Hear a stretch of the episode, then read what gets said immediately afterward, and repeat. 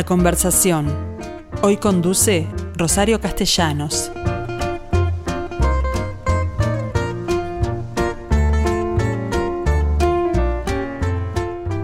Hola amigos, muy buenos días para todos o mediodías como quieran llamarle. Pero atención Durazno porque hoy me voy a ocupar de ustedes, de ustedes que están celebrando el bicentenario de la fundación de la ciudad. Una ciudad que nació de la, en plena provincia cisplatina, dominio brasilero portugués creo que al principio, en 1821, el cual nació como San Pedro del Durazno y está cumpliendo 200 años.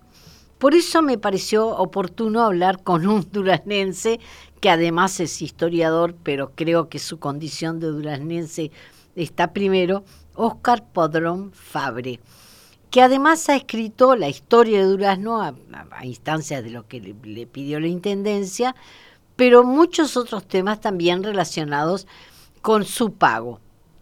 Y bueno, ¿qué tal Óscar? ¿Cómo te va? Buenas, buenas tardes, para mí este Rosario, un gusto y para la audiencia también. Bueno, ¿cómo está Durazno hoy? Porque allí te encuentro. Aquí me encuentro, este, hoy en la mañana eh, descubriendo otra placa en el frente de la Casa de Rivera, porque está reunido el Congreso de, Intendentes, mm. todo en el marco de estos festejos de, de Bicentenario que comenzaron ahora en octubre del año de este año y se van a prolongar hasta octubre del 2022. Así que hay una serie de, de actividades previstas o en proyectos para lo que queda de este año y el año próximo. Bueno, de eso vamos a hablar, pero ¿cómo hiciste para contrarrestar el hecho de que San Pedro del Durazno fue fundada en plena provincia ciplatina, dominio portugués o brasilero, no me acuerdo, creo que portugués entonces, pero que además fue enemigo del, del, movimiento ortiguista, de manera que yo lo considero un inicio asiago, pero tú lo contrarrestás en tu libro con otros significados, ¿no? Bueno, eh, efectivamente, o sea, el nacimiento de la Villa San Pedro del Durazno está en el marco de, de un pueblo oriental que estaba curando sus heridas, que, que estaba en llaga viva, después, de, después de la guerra artiguista, después de la derrota frente a los portugueses, un José Artigas que se vio obligado a, abandonar este territorio para no volver nunca más, eh, muchos jefes, muchos jefes prisioneros en, en Río Janeiro, otros muertos, otros exiliados, y Rivera, que es el último que, que entrega la espada cuando ya se da cuenta que la resistencia es imposible, logra algo muy interesante que es de alguna manera acordar ciertas bases con Federico Lecor, el líder portugués, y Rivera se va a transformar en una persona de confianza de Lecor, sobre todo para que ordene y pacifique la campaña que ha quedado realmente devastada. Y en ese sentido, oriundo como fue Rivera del departamento, no ya de la ciudad porque es anterior a su fundación, eh, es que eh, establece eh, su cuartel general en este departamento, ¿no? Claro, tú sabes que sobre el, nacimiento de Rivera todavía hay controversia porque no ha aparecido la partida. Se estima que habría nacido de pronto en la jurisdicción del actual departamento de Florida, pero, pero, pero tenían campos en Durazno el padre y por eso incluso cuando comienza la revolución junto con su hermano Félix se levantan con los paisanos del Entre Ríos y mm. negro, de ahí que muchas veces se le ha adjudicado el nacimiento. Pero como bien tú dices, el nacimiento de, de la Villa San Pedro era, como, como dijo el propio Rivera, para darle un hogar a los huérfanos de la patria, es decir, los que se habían quedado sin tierras, y también para ser sede del regimiento de dragones de la Unión, que, Fue, una que fue una unidad militar curiosamente integrada mayoritariamente por americanos y orientales. Y eso se va a ver cuatro años después, cuando se produzca la revolución del año 1825, Durazno y el regimiento de dragones van a ser un, punto militar fundamental para impulsar esa eh, revolución. Por eso interpreto que la introducción muy apropiada que tú hacías era que si bien nacimos en un periodo asiago, también ahí había como una semillita de esperanza de que esa situación de una dominación extranjera en algún momento se iba a revertir. Bueno, por otro lado, ustedes también eh, adhieren a la figura de Fructuoso Rivera en forma muy entusiasta. Otro hombre que a partir de su actuación eh, contra los indios en Salsipuedes, hoy por hoy es bastante cuestionada. Es decir, por lo visto Durazno tiene una serie de interrogantes en relación a sus orígenes que me gustaría que me contara cuál es, más allá de que estableció allí su cartel general y luego su presidencia, cuál es ese, ese apego a la, a la figura de Fructuoso Rivera que tiene en Durazno. Bueno, en primer término, Rosario, este, Durazno antes de ser capital de hecho del Uruguay, mm. este, con Rivera fue capital de la provincia con, con La Valleja. Con La Valleja. Esto es menos conocido, menos tratado, pero es muy importante. Por eso es que le llamamos a, a Durazno capital de los caudillos, porque uno la hizo capital de la provincia y el otro la hizo capital de la de la República. Y bueno, y luego capital del departamento ya en el siglo XX, ¿no? Claro, claro. Ahora, con respecto a por qué Durazno, yo creo que los, fíjate que los caudillos, y acá mm, supero el tema de las divisas partidarias, mm. desde Artigas hasta Aparicio Sarabia, fueron hombres sobre todo de tierra adentro, fueron hombres del interior. Y los caudillos tenían una visión estratégica natural. No tendrían mucha universidad este, de libros, pero tenían la universidad de la vida.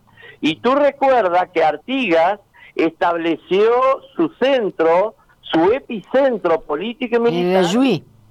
Bueno, en el Ayuí. En, purificación, perdón. Pero, pero después en, en purificación. En purificación, claro. Villa Purificación. Y que se han hecho estudios geográficos donde se determina que el centro geográfico de la Liga Federal, aquella unión de provincias que logró Artigas, prácticamente estaría muy pocos kilómetros de Villa Purificación. Mm. Y eh, ahí muestra la capacidad geopolítica de estos caudillos. Bueno, Rivera se establece con preferencia en la Villa San Pedro del Durazno, porque de hecho era el centro del territorio es el es el centro a, tal punto que hasta Valle llegó a proponer trasladar algún poder del Estado a ese a esa capital, ¿no? Bueno, tal cual, este Rosario, de alguna manera en el imaginario colectivo uruguayo la alternativa de otra capital, si no fuera Montevideo, siempre se la ha pensado que tendría que ser aquí en las orillas del G. Más allá del atractivo que las morochas del G siempre tuvieron y que eso lo seducía mucho a Rivera, pero también lo sedujo aquel inglés Enrique Hudson que, que inmortalizó a las a las mujeres del G en su hermoso libro La Tierra Purpúrea. La Tierra Purpúrea, exactamente. Y aquel general José María Paz argentino que cuando pasa por el pueblo dice, todo muy humilde, pero las mujeres se desenvuelven de una manera tan hermosa que podrían aspirar a centros más grandes que esta humilde villa. O sea que las mujeres siempre ligaron piropo por acá, este, merecido. Digo esto porque se une la figura de Rivera también a aventuras románticas. Claro. Que fueron ciertas. Pero creo que en la base, en la base había una idea de que no había periódicos que circularan por el país, no había una radio, no había un informativo de las 7 de la, de la tarde. ¿Cómo se construía patria en 1810, 1830, 1850? Bueno, dicen que a caballo, ¿no? Con los caudillos a caballo visitando rancho por rancho. Rosario, cuando aquel precioso dibujo de Manuel Bene Irigoyen de una familia gaucha con un ranchito y Rivera que se ha bajado del caballo y el paisano le dice, un mate mi general. Esa, ese era el sentido de patria y de unión. Eh, de acuerdo absolutamente contigo, más allá de, de la controversia que, que se ha armado alrededor de la figura de, de Rivera. Que, que, mucho hace, eh, ah, mira, no hay controversia sobre los anodinos. No, eh, pero además eh, estamos hablando de un contexto histórico muy diferente al actual, es decir, por supuesto. juzgar hoy con los ojos nuestros la actitud de Rivera no me parece justa de, Rivera y de nadie, De nadie, de nadie. Porque hay que, exactamente, o sea, y cuando son personalidades en tiempos muy complejos que tenían que tomar decisiones en situaciones límites, este, mucho más prudentes tenemos que ser en los juicios. Claro. Eh, eh, de acuerdo, pero no tenía más remedio que actuar como abogado del diablo. No, pero, pero cuando quiera lo discutimos porque es un, un tema sobre el cual yo he polemizado muchísimo. vamos a estar de acuerdo sin lugar a dudas.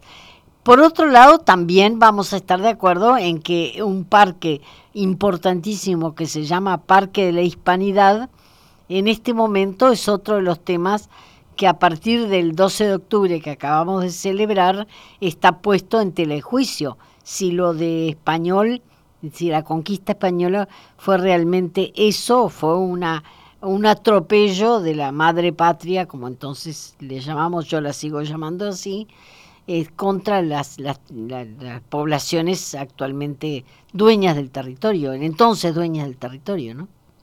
Sí, hay una actitud este, muy excesivamente eh, puritana, diría yo, desde el punto de vista moral, eh, pretendiendo asumir un tribunal de juicios históricos sobre pueblos, sobre sociedades, mm. sobre individuos y hay que ser muy cuidadosos porque también también nosotros vamos a hacer. Cuántas cuántas carencias hay hoy Rosario con cuántas cosas convivimos que nos duelen pero la vida nos lleva a que tenemos que vivir con ellas y que nos van a nosotros mismos vamos a ser condenados mañana de pronto este, claro pero en la medida que no los vemos no los veamos no vamos a poder defendernos tampoco no Claro, exactamente, exactamente. Entonces, este, yo, considero que, que la, la, colonización, toda la colonización eh, europea cometió una serie de,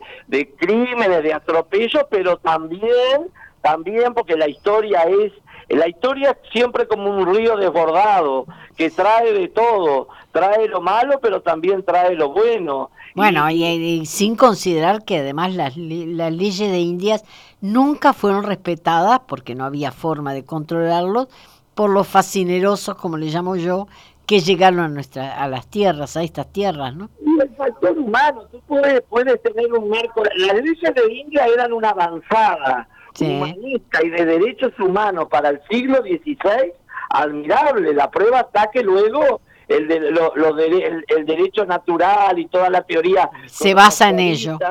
Se basó en toda la, escuela de Salamanca y en Suárez, Victoria, pero de ahí después a, la realidad, este, siempre ese, ese divorcio entre la república escrita y la realidad, lamentablemente, forma parte de lo humano, Rosario, y, y, y no ha sido patrimonio ni de un pueblo ni de una época. Pero tuvimos mala suerte en aquellos que llegaron hasta aquí, porque realmente venían lo último, ¿no? En materia de población europea en casi todos los lugares, salvo en las misiones, este, que, que, realmente traían un objetivo cuestionable, sí, pero, sí, pero, pero, coherente.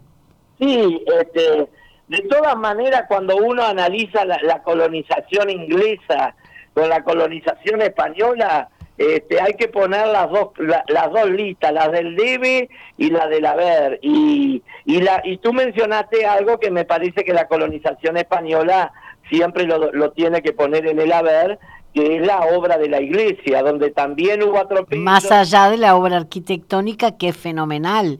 Claro. Porque No, dejaron... la el- de la- desde un motelinía, ¿quién fue el principal, el primero y principal acusador de la conquista española? Claro. Fueron los propios sacerdotes, lo- los motolinía. Por los algo los echaron. Claro. Bueno, pero hablemos de... Volvamos a Nos Durazno. fuimos, nos fuimos lejos de Durazno. Sí, hablemos de Durazno porque allí en Durazno tú en particular has hecho mucho énfasis en que Rivera se instaló con su casa de gobierno en lo que llamamos Casa de Rivera, que yo conocí muy chica y ahora ha adquirido el resto, así que ahora tiene su verdadera dimensión, ¿no? Bueno, tú viste que hay todo un proceso que ya has estado muy cerca en las últimas décadas de recuperación del patrimonio a nivel de todo el país. Esa Que es otro de tus temas. Claro, y dentro de ese marco eh, hemos tratado de, de- de impulsar lo que es la recuperación de Durano como ciudad histórica, de acuerdo a, a todos esos antecedentes que venimos nombrando. Mm. Sin lugar a dudas, la casa de Rivera que él mandó a construir cuando bajó de su primera presidencia, a partir de 1835, y donde él asumió por única vez en la historia un presidente asumió la presidencia fuera de Montevideo, lo hizo en marzo de 1839. Bueno, pero en momentos en que existían dos presidentes, porque uno, Oribe estaba en el Cerrito y era reconocido Claro, por pero uno. Eso es después, ¿verdad? Eso ya es Sí. a partir del 43, cuando eh, Oribe derrota a Rivera en Arroyo Grande en el año 42, entra vencedor al territorio y ahí es que se produce ese bicefalismo del Mm. gobierno de la defensa y el gobierno del Cerrito. Pero en el año 39 Rivera ha vencido a Oribe, Rivera vuelve a asumir, pero no va a Durazno, no va a Montevideo, hace venir una delegación y en esa delegación viene nada más y nada menos que Manuel Bene Irigoyen, que, que hace ese hermoso Dibujo. de acuarelas Claro. gracias al cual tenemos un testimonio maravilloso. La casa ya estaba construida de acuerdo a las acuarelas de Besnes y esa casa fue habitada por Rivera a- por durante unos cuatro o cinco años, después la tiene que abandonar, ahí vivió Bernardina, no podemos dejar de, de mencionar a... Así a que Bernardina Pavón. también estuvo aquí en Montevideo, en la que lo que conocemos como Casa Rivera, pero también en Durazno. Claro, sí, tenían quinta en Arroyo Seco y tenían campo en Arroyo La Virgen, o Mm. sea que era bastante itinerante. Después, durante los nueve años del sitio de Montevideo, ahí sí Bernardina, por lógica, se concentró en la en esa hermosa casona de la ciudad vieja. Y esa casa, la que está en Durán, o sea, hay dos museos Casa de Rivera en el Uruguay. Sí. Casa de Rivera de Montevideo y Casa de Rivera de Durazno. Ese, ese edificio es Monumento Histórico Nacional, se inauguró como museo el día que se abrió el monumento a Colón, la esfera, y se retiraron una cantidad de, de materiales. Luego la Intendencia pudo comprar la otra fracción pegada y entonces, después de 140 años, la Casa de Rivera volvió a tener las dimensiones originales este, y ahora, desde el año 92, está el Museo Histórico Departamental que, que como todo museo y archivo va creciendo de manera constante. Bueno, pero aparte descubrieron una cantidad de elementos en la casa que originales, ¿no? De la primera época, de la época de Rivera, cuando era casa de Rivera. Bueno. Porque por lo pronto yo, que te vi en un programa muy, muy interesante en el Canal 5, vi lo que era la- la- el, bueno, el despacho pobrísimo, de acuerdo a lo que se consideraría hoy un despacho presidencial, pero además un patio con un aljibe interesantísimo, es decir, una serie de, de encuentros arqueológicos también, ¿no? Efectivamente, Rosario, la casa de Rivera siempre ha estado rodeada de la leyenda de los túneles. Este, porque como una como a Rivera lo intentaron matar en el año 1832, es muy probable que cuando él manda a construir la casa haya previsto algún eh, algún pasadizo subterráneo para Pero no lo encontraron. No se ha encontrado, pero gracias a esas excavaciones aparecieron otras construcciones, como por ejemplo un enorme aljibe, que era el aljibe más grande o cisterna, como le llaman Mm. los arqueólogos, porque es un depósito De agua. que era el aljibe más grande de la villa San Pedro del Durazno, con dos brocales, y está previsto que se sigan realizando estudios arqueológicos, este, posiblemente el año próximo ya tengamos novedades al respecto, porque la búsqueda, sabemos que hay bovedillas, se han encontrado restos de otras construcciones de muros muy grandes, o sea que hay un patrimonio arqueológico todavía subterráneo muy interesante. Claro, pero volvamos a la celebración del Bicentenario, porque hay por lo pronto un circuito cultural que supongo que tiene todo que ver con lo que tú propones. ¿En qué consiste? Que ya empezó, por El supuesto. circuito cultural se realizó, hay una comisión, el intendente designó una, una comisión de festejos, es la que desde hace unos meses viene trabajando, que la verdad que, que tuvimos, gracias a la situación eh, relativamente exitosa del país en materia de pandemia, es que pudimos llegar a, a concretar una serie de, de actividades. El- las actividades se desarrollaron sobre todo el 11 y el 12 de, de octubre y en la vigilia del 11 se realizó toda una serie de estaciones o circuito cultural alrededor de la plaza. Eh, se acaba de construir frente a cada uno de los edificios históricos más relevantes, se niveló la calle con la vereda, con Mm. un piso de adoquines, que Mm. quedó muy, muy bonito, porque ahí tenemos dos, en la plaza tenemos dos monumentos nacionales muy relevantes. Bueno, uno de ellos es la propia Casa Rivera y el otro, Nada más y nada menos que la iglesia San Pedro de Ladio Dieste. bueno, eh, ese es otro tema, ¿no? ¿Cómo perdió una iglesia eh, histórica y porque por un incendio y cómo la recuperó a partir de, de una propuesta de Dieste que fue conservar su fachada y cambiar totalmente el interior, que es a mi gusto una maravilla. Sí, eh, realmente este, son de esas desgracias que por, por determinados hados del destino este, se transforman casi en una virtud, porque gracias a eso, como bien explicaste, Durano y el país, el país Mm. cuenta este, y prácticamente va, es probable que en algún momento sea incluida también en el patrimonio de, de la humanidad junto con la iglesia de... Ah, yo creo que tiene, tiene mérito para ello. Bueno, pero la pregunta, el Cristo famoso de Silveira Silva, un reconocido artista duraznense también, este, ¿volvió a su lugar? No, lamentablemente no ha vuelto, se conserva eh, a la entrada de la iglesia, eh, se lo puede observar si, si, si le solicita a, a los sacerdotes este, Mm. para que lo abran, pero lamentablemente no ha vuelto y consideramos que la iglesia sigue mutilada en su, en su versión original porque fue el propio Dieste que... La, la eligió para, para ponerla allí.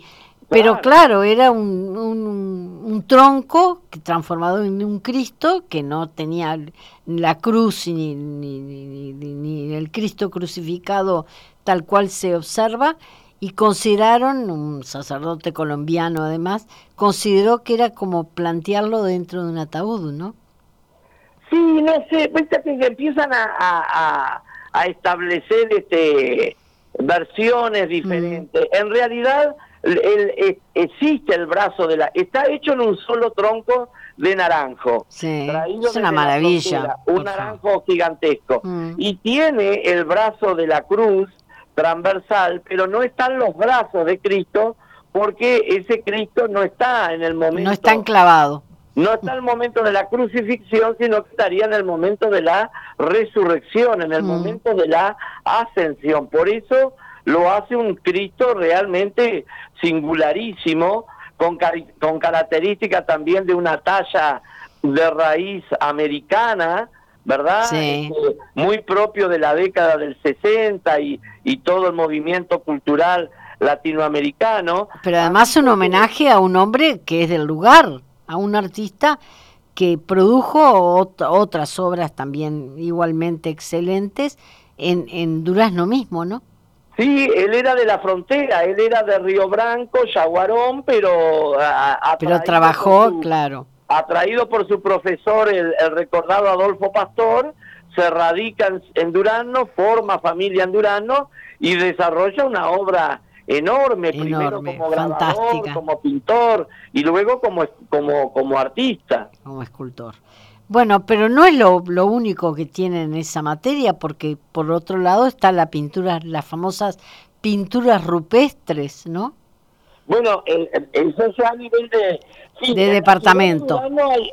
En las últimas décadas se ha ido consolidando todo un, un circuito, vamos a decir, de museos, está el. Casa de Rivera, está la Guaireña, el Silveira Silva, la Casa de Galaza, el Museo González Pose, del Liceo Rubino, que tiene una preciosa colección pictórica. Bueno, pero todo eso está integrado en el circuito cultural. Exacto, sí, sí, eso está integrado y las personas o excursiones que están interesadas se comunican con el área de turismo de la intendencia y se le hace un recorrido este, por, por esos lugares. Claro. Tú mencionaste la guaireña. Yo recuerdo haber estado en la casa de la guaireña, que estuvo vinculada sentimentalmente, románticamente a la figura de Rivera, ¿no? Bueno, una mancha más que le hace al tigre. Porque fueron muchas las mujeres. Fueron muchas, fueron muchas y en distintos pagos, pero hay una leyenda que lo vincula, yo tengo algunas dudas porque había una diferencia de edad muy grande, ella era más de 20 años mayor, diferencia que hoy, por ejemplo, no, no significa nada y es frecuente, pero en aquella época... Claro, este, supongo que habrá llamado la atención. El desgaste físico era, era bastante diferente. Mm. No sé, hay, hay, pero en realidad la hermosa historia de la Guaireña viene más porque fue una mujer este, que acompañó la patria vieja, recibió donación de tierras de, de Artigas, mm. vivió en el campo, este, era una personalidad que cuando pasaban por la casa nunca nombraban al marido, siempre decían, nos recibió la guaireña, nos atendió la guaireña, este, después se viene ya bastante mayor, se viene para la villa, que recibe una chacra, pierde su segundo esposo, pierde hijos en las guerras. ¿Y ahí construye la, casa que se conoce ahí en, en Durazno? Claro, cuando ella ya cerca de los 60 años pasa a vivir este, en la villa de Durazno, mm. ahí ella manda a construir este, una azotea, una casa de azotea, que es la que se conserva en la actualidad, porque en la década de 1980 fue recuperada, se había decaído mucho, pero felizmente fue recuperada y se estableció lo que se conoce como el Museo a la Paisana oriental, porque en realidad ella... Claro, es, la, representación más importante de ella fue esa condición, ¿no? De paisana acompañante de los ejércitos. De esas mujeres que, que perdieron sus hombres, Rosario, mm. porque morían en las batallas, porque vivían en los ejércitos. Bueno, y ellas socorrían a los heridos cuando terminaba la batalla. Y socorrían a los heridos, pero además ella tuvo campo y fue productora rural y tenía que lidiar con, con peones y con esclavos y le asaltaban la estancia. Esa fue la verdadera paisana nuestra, muy sacrificada, y dar hijos y quedar viuda y hacerse cargo de, de, de todo. Claro. Este, real, ah, esas fueron las mujeres que, que les tocó este, enfrentar unas situaciones por décadas, porque lamentablemente hoy hablamos de la tierra purpúrea, nuestra tierra vivió guerras y, y luchas por la independencia y luego luchas civiles durante muchos años. Claro, épocas trágicas, por supuesto, para las familias. Otra característica que me llamó poderosamente la atención, tuve oportunidad de ver, y creo que fue una experiencia realmente interesantísima, las llamadas de Durazno, porque tienen una población afrodescendiente muy importante. Hay barrios enteros de Durazno que se consideran habitados por afrodescendientes. ¿Cuál es el origen de esa cantidad de gente? Bueno, eh, efectivamente, eh, Durazno fue desde la fundación un centro militar, como ya dijimos. Mm. Y tú sabes que el destino de buena parte de la población afrodescendiente o morena de nuestro país fue pasar de la esclavitud al servicio militar. Claro, más allá de que durante la dominación portuguesa los, los brasileros que venían, que pasaban la frontera porque aquí se habían liberado, tenían que ser extraditados, ¿no? Bueno, eh, ahí está. Una de las explicaciones de por qué tanta población morena viene por el lado entonces de los esclavos libertos que pasaron a servir a, los ejércitos hasta el siglo XX, se dio esa realidad. La otra es la que tú estás señalando, que mm. todo el Uruguay, sobre todo de la mitad acá, de la línea del río Xi, Río Negro hacia el norte, tuvo una altísima presencia de propietarios de hacendados de origen brasileño. Y esos hacendados, eh, para no pagar peonada, generalmente se traían esclavos.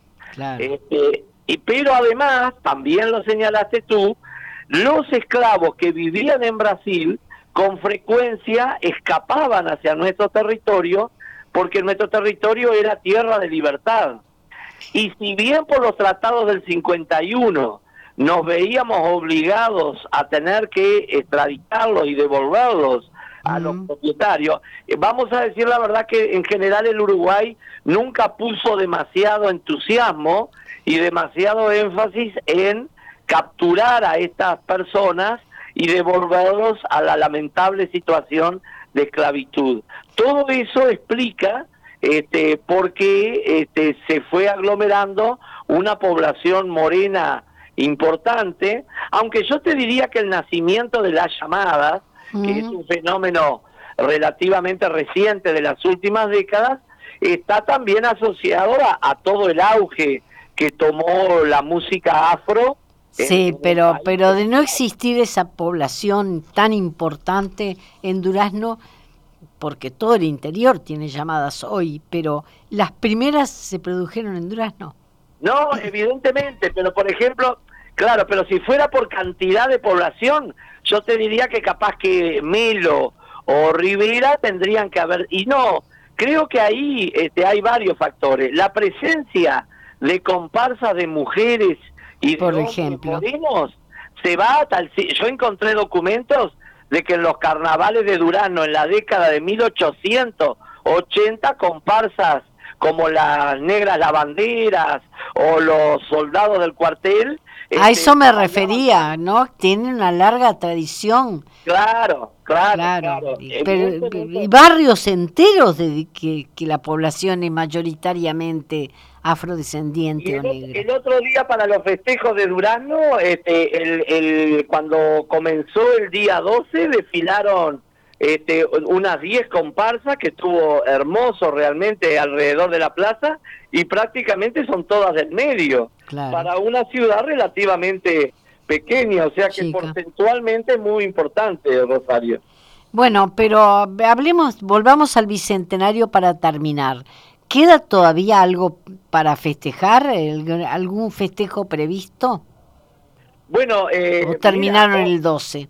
no, no, no, no. Dentro de una hora y media tengo de nuevo reunión con la comisión organizadora, que va a seguir trabajando hasta el año próximo. Ya, Por eso, este año todo y el año que viene siguen. Claro, porque en realidad la, la, la, la intención es que aprovechar este bicentenario y sobre todo saliendo de una etapa tan dolorosa como la de la pandemia, para tratar de, de, entusiasmar, de generar energía, de que haya proyectos, que haya iniciativa. La comisión se ha reunido en el Teatro Español con, con toda la red de instituciones deportivas, sociales, de servicios, culturales, estimulándolos a que este año o el año próximo organicen actividades y ya hay, ya hay, algunas no tienen fecha, pero ya hay propuestas interesantes de reuniones deportivas, de partidos de fútbol, de competencia de atletismo, de natación, de eventos culturales. Así que creo que vamos a tener una ahora dentro de 10 días, el próximo, no mañana, el otro viernes, viene el directorio del Correo Nacional a, presentar el nuevo sello. Claro, un sello conmemorativo. Va a haber una moneda que va... Eh, eh, emitir el Banco Central dedicada a Durazno. Eh, tú hablabas de las llamadas y se cumplen los 25 años de que se inauguró el monumento al tamboril y mm. entonces va a haber toda una actividad especial en diciembre dedicado a eso. Bueno, motivos de sobra entonces para visitar Durazno en momentos en que la gente, los uruguayos todos estamos reclamando destinos turísticos en el interior, ¿no? De forma de movernos con seguridad, aparte de que Durazno es uno de los departamentos verdes en materia de pandemia, movernos en lugares interesantes, ¿no? Sí, claro, y, y sobre todo este esta zona a partir de ahora de la primavera se pone este, muy verde, muy bonito. Eh, tenemos el bioparque que hoy pegado al, al Parque de la Hispanidad que tú mencionabas, mm. este, ese Parque de la Hispanidad que ha reunido a los festivales de folclore, a los festivales de cumbia, los festivales de rock. Ahora hay un bioparque este, totalmente nuevo que tiene una visita este, todos los fines de semana enorme. O sea que como tú bien dices, eh, hay, un, hay una muy buena oferta para que los uruguayos visiten este centro del país. Bueno, eh, lamentablemente se me pasó el tiempo. Debía haber preguntado en esta materia alguna otra cosa, en materia de infraestructura, por ejemplo, necesaria para recibir ese turismo. Pero Oscar Padrón Fabre, te agradezco muchísimo una vez más nos has dado un panorama más que completo de lo que está ocurriendo en Durazno en estas fechas tan importantes para esa capital departamental. Nada que agradecer, al contrario, yo te agradezco la, gentileza de, de, darnos un espacio en el programa para comentar estas cosas y estamos en contacto siempre. Rosario, los mejores deseos para vos y para la audiencia. Muchas gracias. Chao. Chao, chao.